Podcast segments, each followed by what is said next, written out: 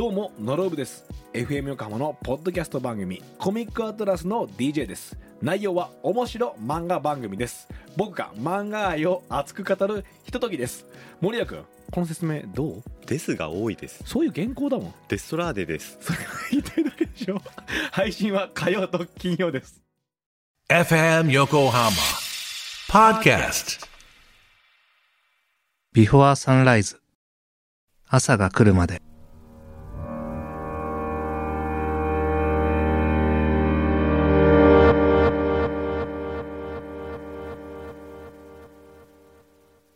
ねえ、起きて。女性の声でした。夢なのか現実なのか、その境界線をさまよいながら聞こえています。ねえってば、早く起きて。体を揺さぶられる感覚。やはり誰かが呼んでいます。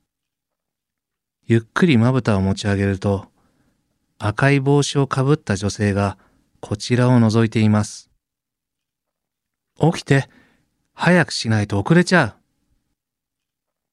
何が起きているのかさっぱりわかりません。見知らぬ女性が顔を覗き込んでいる。ここは自宅でいつものベッド。まさか酔った勢いでということもないでしょう。だとしたら、どうやってここに入ったのでしょう。どうやってって、あなたが連れてきたんでしょう曇りのない瞳に映る自分の顔。僕が？もう細かい説明は後。とりあえず着替えて。ちょうど深夜1時を回る頃でした。ダメダメ。もっとちゃんとした服装ないの？彼女は白いワンピースを着ていました。別に何でもいいでしょ。っていうか、どこに行くの？それはついてのお楽しみ。じゃあもういいよ。行かなくて。ダメ。せっかくのクリスマスイブなんだから。あ、そういうの興味ないから。興味なかったら私を助けたりしないでしょ助ける？僕が？彼女はゆっくりとうなずきました。いつ？昨日。その言葉にようやく何が起きているのかわかりました。ああ、そうか。人違いか。あのさ、さっきから連れてきたとか、助けたとか言ってるけど、完全に間違えてるから。間違えてるって？人違いってこと。違わない。あなたは私を助けてくれた。あなたが覚えていないだけ。そう言って、タンスからスーツを引っ張り出します。ああ、これでいいじゃない。これ着ていきましょう。ちょっと、勝手に漁るなって。彼女に渡されるがまま、僕はしぶしぶ着替え始めました。ねえ、どうして靴下片方だけ取っておいてるの？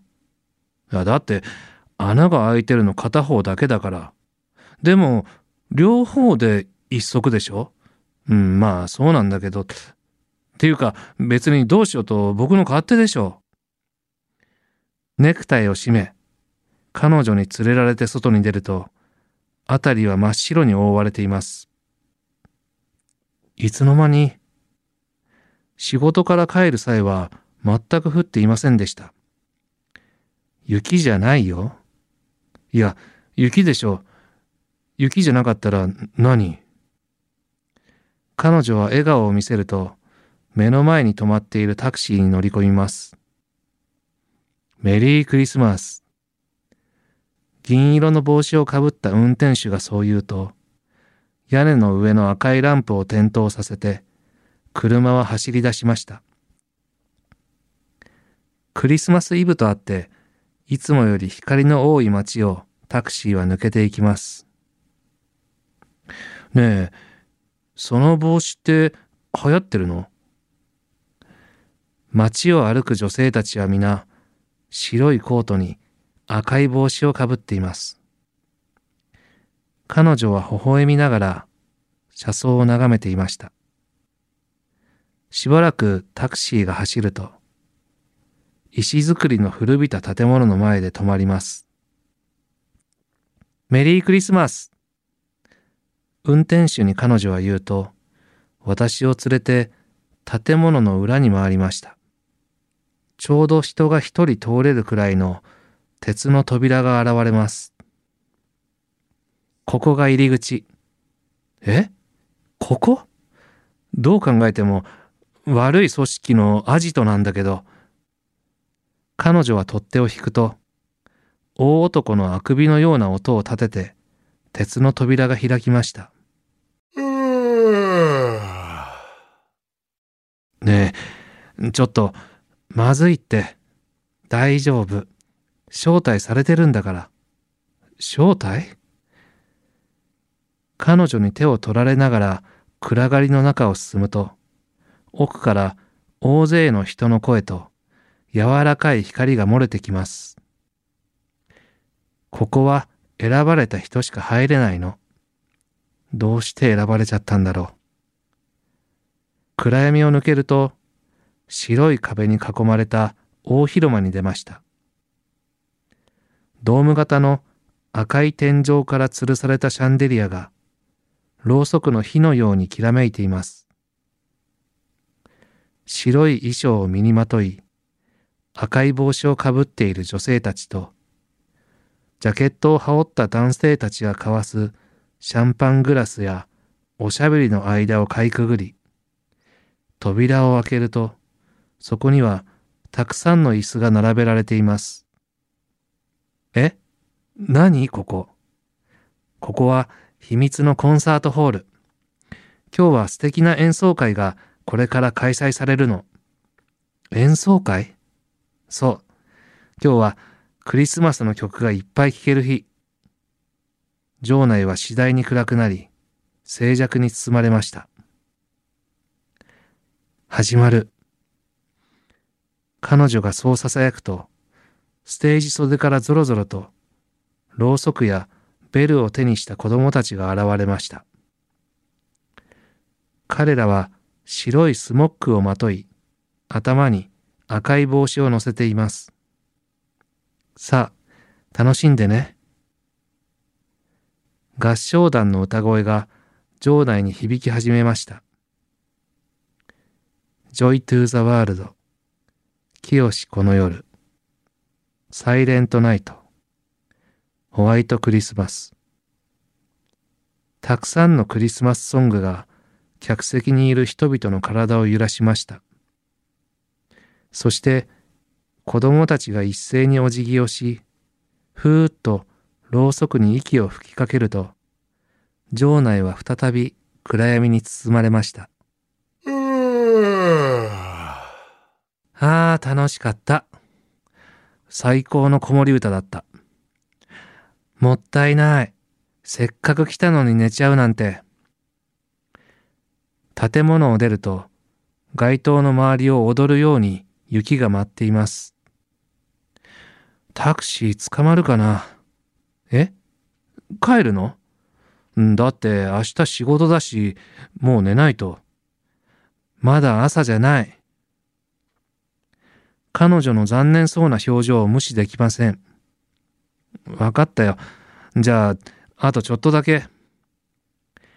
笑顔になった彼女は、両手をパンパンと叩き、空を見上げました。何？ねえ、見て。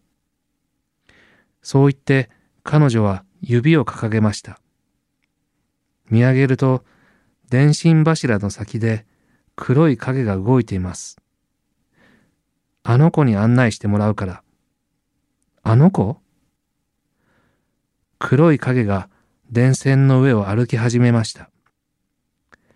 尻尾のようなものを揺らしています。目を離さないでね。一体どこに行くんだよ。電線の上を伝うハクビシンの影を追いかけ、すっかり息も切れてきた時です。いた足を滑らせ、思い切り尻餅をつきました。彼女の笑い声が響きます。ちょっとひどいじゃないか。そこは一面、氷の張った池の上でした。起き上がろうとすると、また滑って転んでしまいます。一方、彼女は氷の上でくるくる回転していました。ちょっと手を貸してって。すると彼女の手が目の前に現れます。助けてくれたお返しね。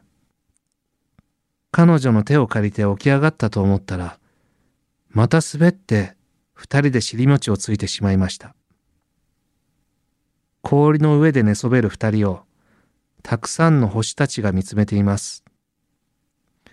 そうだ、君の名前教えてよ。名前？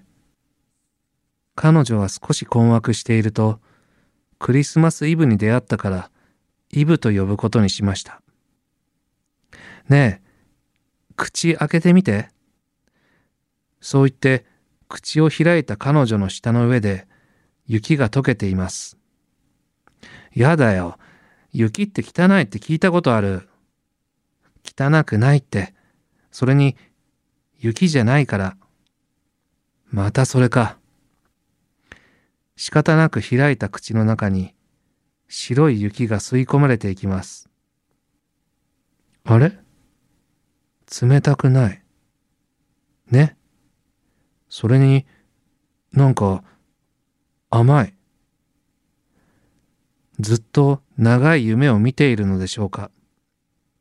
氷の上にいても、雪を舐めても、冷たさが感じられません。ねえ、どうして助けてくれたの？彼女はこっちを見ています。だからさ、僕は助けてなんかいないんだって。優しい人なんだね。すると、あたりが一瞬光りました。眩しい。レンズを向けられると、あれだけ笑顔だった彼女の表情が曇りました。写真は嫌い。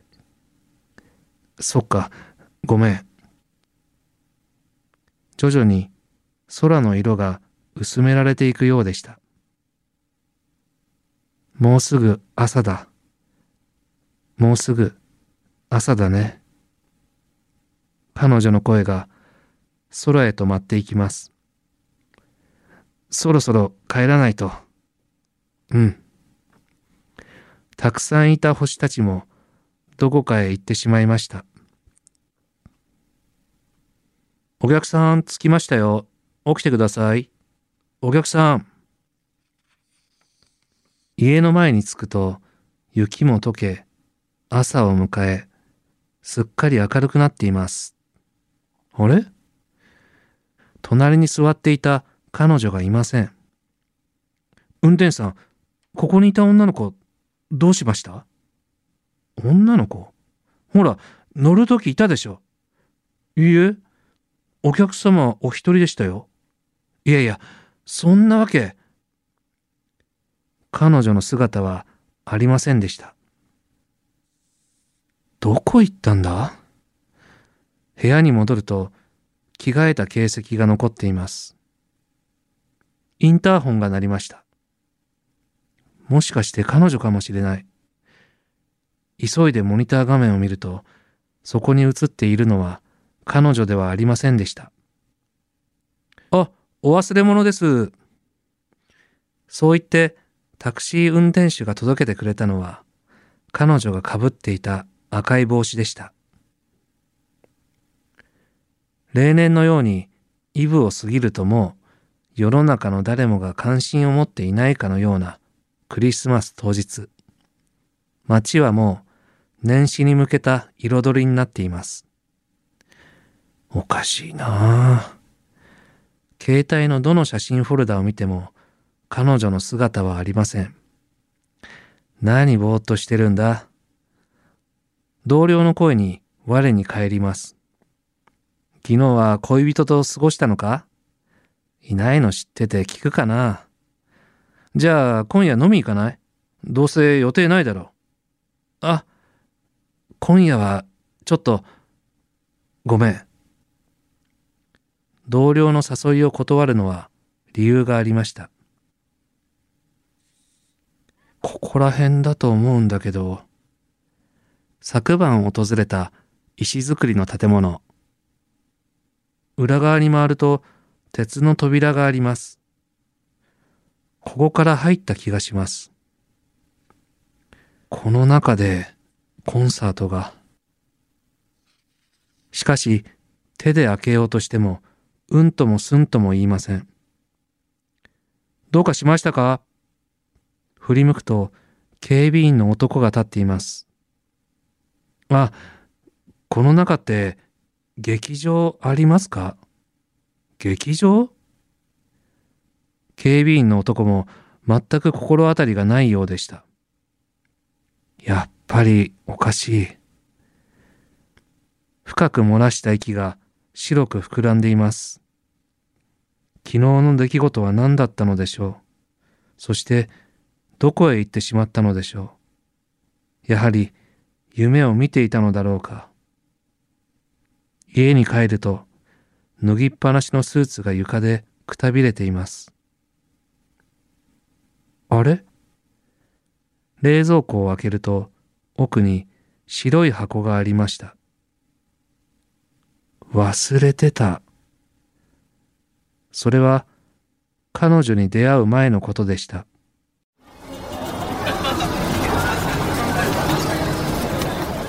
さあ最後のお一つです。最後のお一つ。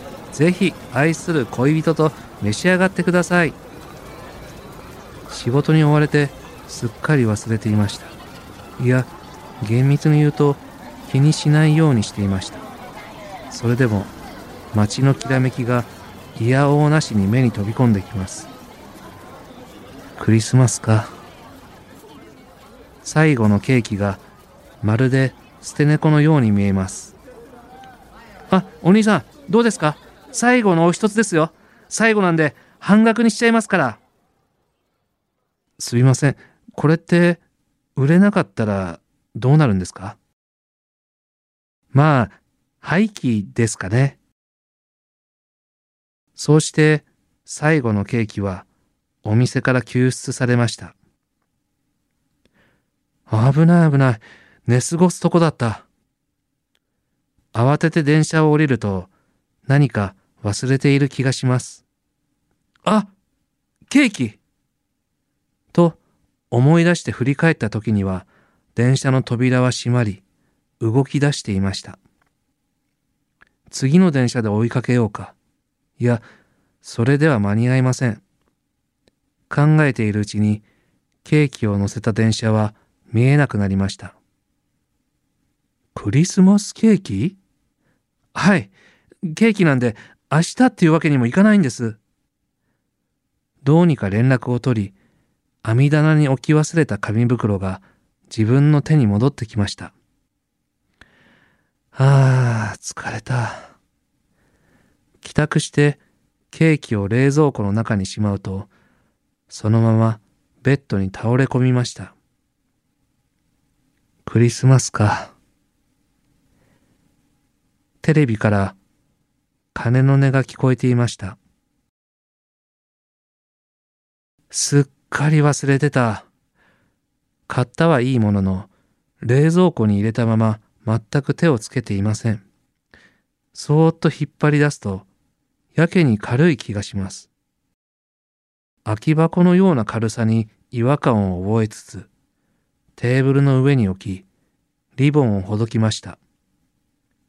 包装紙を剥がし、蓋を持ち上げます。え？どういうこと？そこにはケーキはありませんでした。ただ、メリークリスマスと書かれたチョコレートのパネルと、クリームのついたイチゴだけ。道理で軽いわけです。店員さんの手違いか、寝ぼけて食べてしまったのか。いや、そんなはずはない。しっかりラッピングされ、誰かが開けた形跡などはありませんでした。コロコロと転がってきたイチゴが指先で止まります。指についた生クリームをゆっくり口の中へ運びました。それは氷の上で仰向けになった時の雪の味でした。テレビの中で金色の髪をした子供たちがクリスマスソングを歌っています。赤い帽子がくたびれたスーツの横で眠っていました。ビフォアサンライズ朝が来るまで